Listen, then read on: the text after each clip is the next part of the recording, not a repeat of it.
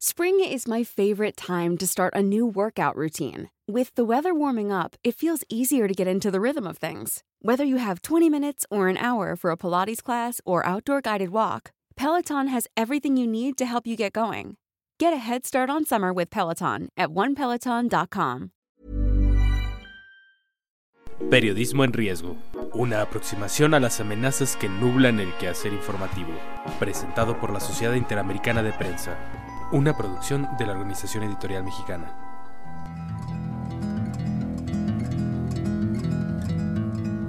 ¿Qué tal? Bienvenidos a una edición más de este podcast Periodismo en Riesgo, un podcast de la Sociedad Interamericana de Prensa para conocer el estado que guarda la libertad de expresión y el acceso a la información en todo nuestro continente. Yo soy Alejandro Jiménez y el día de hoy tenemos acompañándonos a una persona muy especial, otra periodista que se ha encargado de hacer una labor de hormiga pero muy importante, que es el rescate de aquello que se ha perdido. A veces nosotros cuando llevamos la contabilidad la negra contabilidad de periodistas asesinados, sobre todo en México, quedan ahí, queda una breve descripción de que hacía, generalmente queda impune su crimen y no se profundiza en qué estaba haciendo, qué temas estaba abordando. Ha habido distintas iniciativas a lo largo del tiempo para poder rescatar los trabajos que estaban siguiendo los periodistas caídos y sin embargo se han perdido en el camino. Importante, por lo tanto, es el trabajo que ha hace nuestra invitada Alejandra Ibarra Chaul, que es fundadora de Defensores para la Democracia, que es un espacio que se define como de memoria y nuevas narrativas, donde se recupera y resguardan los trabajos de periodistas asesinados en México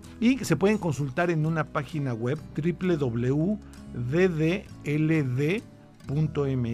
y también tiene un podcast que es verdaderamente interesante que se llama Voces Silenciadas, que es donde se escucha a, las personas que fueron abatidas por motivo de su trabajo y qué estaban haciendo, cuál era su voz, qué era lo que estaban reclamando en su momento. Alejandra además ha sido autora del libro El Chapo Guzmán, El juicio del siglo, y ha sido coautora del libro No basta con encender una vela. Eh, Alejandra, muchas gracias por estar en, en nuestro podcast, estar de podcast a podcast y poder platicar contigo sobre esta iniciativa, cómo nace Defensores de la Democracia. Muchas gracias Alejandro, para mí padrísimo poder estar aquí contigo en tu podcast. Y pues sí, nace la iniciativa justamente como comentabas, a partir de que el periodismo es una labor tan peligrosa en México. México, como bien sabes tú y tu audiencia, se acaba de convertir en el país más letal para hacer el periodismo en el mundo. Y ante esta crisis, como mencionas, pues se llevaba registro de los crímenes y se lleva, digamos, la parte más urgente, los datos, exigir justicia, llamar la atención de las autoridades, pero lo que nosotros empezamos a ver era que conocíamos poco sobre los periodistas. Los conocíamos a través de lo que alguien más les hizo al arrebatarles la vida y no a través a lo que ellos dedicaron sus vidas enteras, que fue informarnos para hacer una sociedad más justa y con más herramientas para exigir eh, a nuestros representantes. Fragmento del podcast Voces Silenciadas. Y pues tuve que salir de ahí corriendo y ya no mandé la nota ni nada porque los los jefes de, los narcos pues llegaron y llegaron escoltados con la Marina a la fiesta. Pero el crimen organizado solo es un ingrediente más de un lugar bastante violento. No sé quién sea más delincuente, si los, si, si los políticos o los narcotraficantes, ¿no? Yo no sabía que habían matado a mi hijo, me di cuenta hasta cuando llegué allá, yo pensé que todos íbamos bien, porque inclusive me dice uno de mis hijos al llegar, dice, papá, Dieguito se desmayó. La gente poderosa de la tierra caliente mexiquense se ha mantenido ahí controlando la información con medios sutiles o violentos.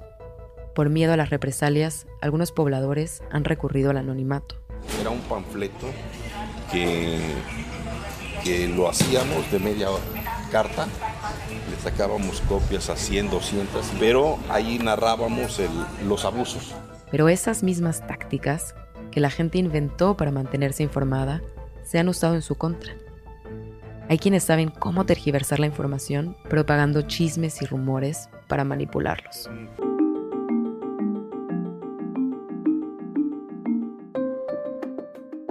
¿Hace cuánto nace y por dónde empezaron? ¿Dónde agarrar la madeja de esa gran bola de confusión? Claro, sí, empezó en 2018 el proyecto con una beca del Instituto Brown para la Innovación de Medios en las universidades de Columbia y la Universidad de Stanford. Y lo primero que hicimos fue empezar a ver como si se tratara de crear una biblioteca, empezar a decir, bueno, en esta biblioteca luctuosa, por llamarla de alguna manera, quiénes son todos los periodistas asesinados y empezar a rastrear dónde habían trabajado, ¿no? Entonces, lo primero fue una labor como de recrear sus carreras profesionales y a partir de que teníamos más indicadores de fechas y de lugares y de publicaciones, fue empezar a rescatar esos trabajos, que se encontraban algunos sin digitalizar en la Hemeroteca Nacional de México, otros se encontraban en los propios medios de comunicación que ellos tenían guardados físicamente y muchos se encontraban en páginas de internet y en plataformas de redes sociales que son los que descubrimos que más fácil o rápidamente podían correr el riesgo de desaparecer. Y bueno, a partir de que empezamos a ubicar dónde estaban estos trabajos, la labor siguiente fue catalogarlos, guardarlos en una base de datos y agregar cierta información, como cuál fue el municipio y la fecha de publicación de cada trabajo, qué tema trataba.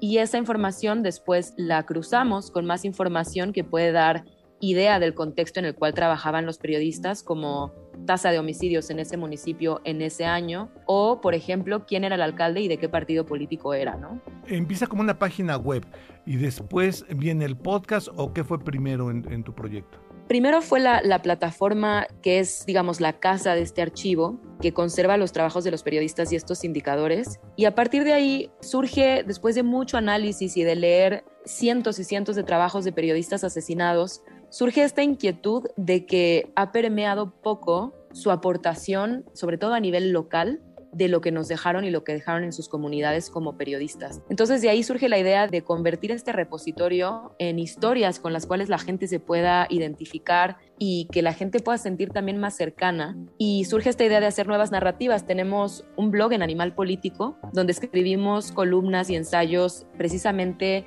donde rescatamos por qué importaba el trabajo de estos periodistas. Y tenemos el podcast cuya principal intención es entender qué da lugar a estos crímenes para intentar evitarlos. Vemos en tu página defensores de la democracia.mx tarjetas de compañeros periodistas que mandan al link de sus trabajos desde 1994 hasta 2019. Es, es una labor, yo creo, verdaderamente titánica para recuperar los materiales. ¿Qué tan difícil ha sido el acceso a los trabajos de estos compañeros? Sí, yo te diría, Alejandro, que sobre todo ha sido una labor artesanal porque mm, no hay una única fuente a la cual acudir para intentar rescatarlos, ¿no? Entonces se ha convertido en una combinación entre trabajo como de historiadora, de hecho hay dos historiadoras en el equipo de archivo, pero también un trabajo de platicar con las familias, con los amigos, con los colegas de los periodistas y preguntarles, ustedes saben dónde está esto, ustedes tienen copias. También hay un programador en el equipo de, buscar estos trabajos en Internet e intentar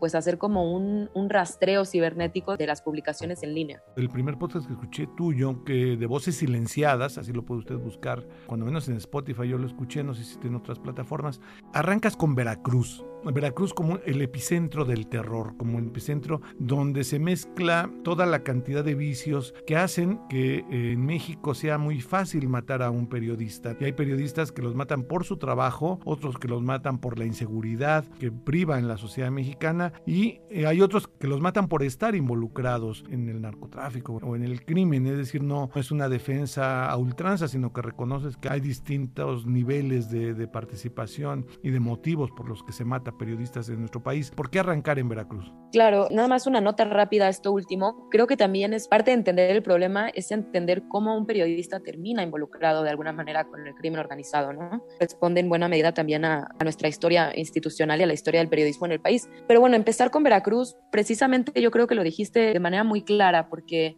Veracruz es el estado con el mayor número de periodistas asesinados en el país y es un país que se ha vuelto un poco sinónimo o muestra o ejemplo de lo grave que puede llegar a ser un lugar donde el Estado tiene altísimos grados de impunidad. Al menos el gobierno de Javier Duarte estuvo muy compenetrado con el crimen organizado y donde los periodistas al ejercer su labor se tienen que cuidar más o menos de todos los poderes por igual. Se convierte un poco como en un campo minado y en un lugar muy complicado. Al respecto, justamente es el aniversario luctuoso 19 de marzo de Ricardo Molví Cabrera, el periodista que digamos protagoniza ese episodio. Entonces, pues me parece bueno recordarlo para invitarlos a escucharlo. Y también se puede escuchar en cualquier plataforma donde, donde escuchen sus podcasts y también en nuestra página específica del podcast que es www.vocessilenciadas.mx, donde también hay información adicional de cada episodio. Fragmento del podcast Voces Silenciadas. En un lugar tan controlado, con una historia de tanta censura, el periodista local Nevid Condes Jaramillo encontró la forma de informar a la gente de lo que pasaba en su pueblo, al punto de convertirse en una piedrita en el zapato de los gobernantes. A base de valor, Nevid rompió con el silencio longevo y por un tiempo logró levantar la voz. Confirman el asesinato del reportero y director del portal informativo El Observatorio del Sur, Nevid Condés Jaramillo. Este podcast es para presentarles a Nevid.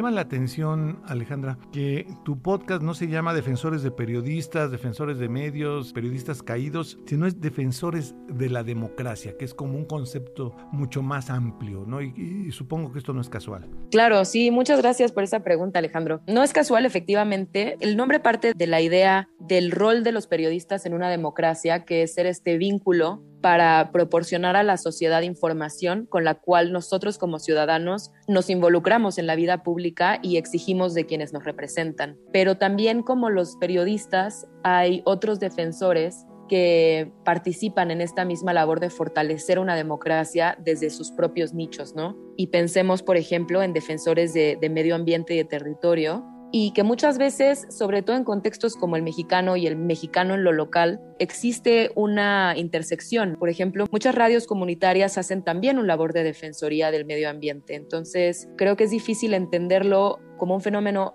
específicamente aislado a periodistas y al menos desde defensores de la democracia nos gusta tratar de entender este, este fenómeno de violencia, pero también tratar de honrar la labor que hacen los periodistas desde una perspectiva mucho más amplia, que es fortalecer eso que nos permite últimamente a todos estar en una mejor sociedad. En tu página eh, haces una invitación a gente que se quiere incorporar al proyecto, yo supongo que de una manera voluntaria, etcétera. ¿Hay forma de que personas interesadas se incorporen a tu proyecto o puedan ayudar de alguna manera a fortalecer a defensores de la democracia? Sí, absolutamente. De hecho, el episodio que ahorita comentamos, el de Veracruz, es un episodio único. La historia de Ricardo solamente tiene ese episodio, pero los siguientes seis episodios son una temporada que trata sobre la historia de un solo periodista que es Nevid Condés Jaramillo, asesinado en el Estado de México en 2019. Y logramos llegar a la historia de Nevid gracias a que una amiga suya, periodista también, se acercó al proyecto, se acercó a nosotros y fue ella quien nos dijo, por favor, resguarden el trabajo de Nevid y esto fue lo que pasó en su caso. Entonces, esa es, digamos, una manera muy bonita de acercarse y participar en el proyecto, ayudarnos a conocer casos y a entenderlos para que podamos hacerlos llegar a más oídos. Otra manera de participar definitivamente es ayudarnos a encontrar los trabajos y a catalogarlos. Estamos trabajando ahorita en hacer una especie de, plataforma para poder directamente eh, resguardar los trabajos, por ejemplo, si tú eres un periodista que trabajas en un periódico donde uno de tus compañeros está desaparecido, por ejemplo, vas a poder directamente meterte a esta sección y empezar a resguardar su trabajo ante cualquier preocupación de que desaparezca o simplemente deseo de que, se preserve. Veo que en tu página tienes trabajos hasta 2019, el podcast ya es 2020. ¿La pandemia alteró los ritmos de trabajo de ustedes? Sí, sí nos alteró mucho los ritmos de trabajo. La plataforma llega hasta 2019. Originalmente lo que queremos es lograr rescatar los trabajos de los periodistas asesinados desde el año 2000 hasta la fecha. Por el momento tenemos 44 archivos de periodistas. No hemos logrado tener un trabajo para cada uno de los 120 periodistas asesinados. Nos basamos en las cifras del Comité de Protección a Periodistas. Y la pandemia nos afectó mucho, sobre todo en términos de producción del podcast. Al ser un podcast documental, nos complicó mucho viajar, evidentemente. Y en vez de ir a diferentes lugares, lo que hicimos fue profundizar en esta historia para poder ir de manera más fácil, dado que es el Estado de México y, y se nos facilitaba más, pero también para aprovechamos para profundizar en la historia del lugar, en la historia política, en todos los conflictos que definen el municipio de Tejupilco, en vez de abordar diferentes regiones y diferentes problemáticas. Aparte de tus páginas, eh, Voces Silenciadas y Defensores de la Democracia.mx, ¿alguna otra vía de contacto con ustedes? Sí, eh, pueden escribirnos a nuestro correo, es contacto arroba ddld.mx o eh, estamos súper pendientes de nuestras redes sociales también, que estamos como arroba ddld-mx en Instagram y Twitter y como defensores de la democracia en Facebook. Alejandra Ibarra Chaul, pues muchas gracias por estos minutos. Seguramente tendremos un puente de comunicación porque tenemos intereses comunes en muchos de estos temas. Te agradecemos estos minutos y que podamos mantenernos en comunicación. Muchas gracias. Muchísimas gracias a ti, Alejandro. Para mí y para el proyecto es un gusto enorme poder tener este espacio con ustedes.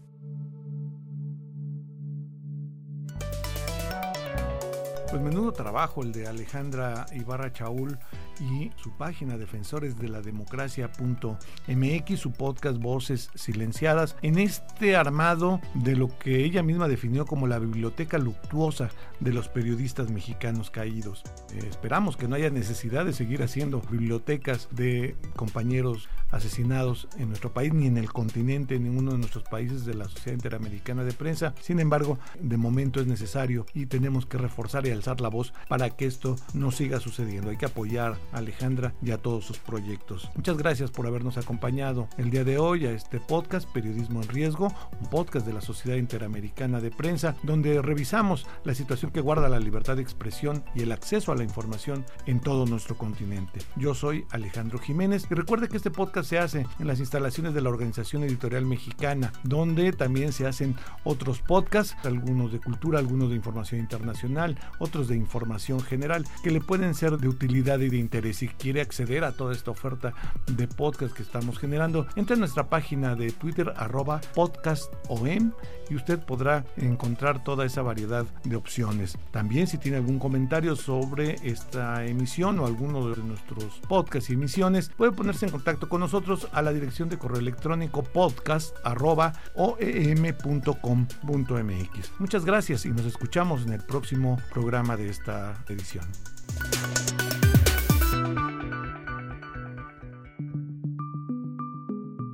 Es una producción de la Organización Editorial Mexicana.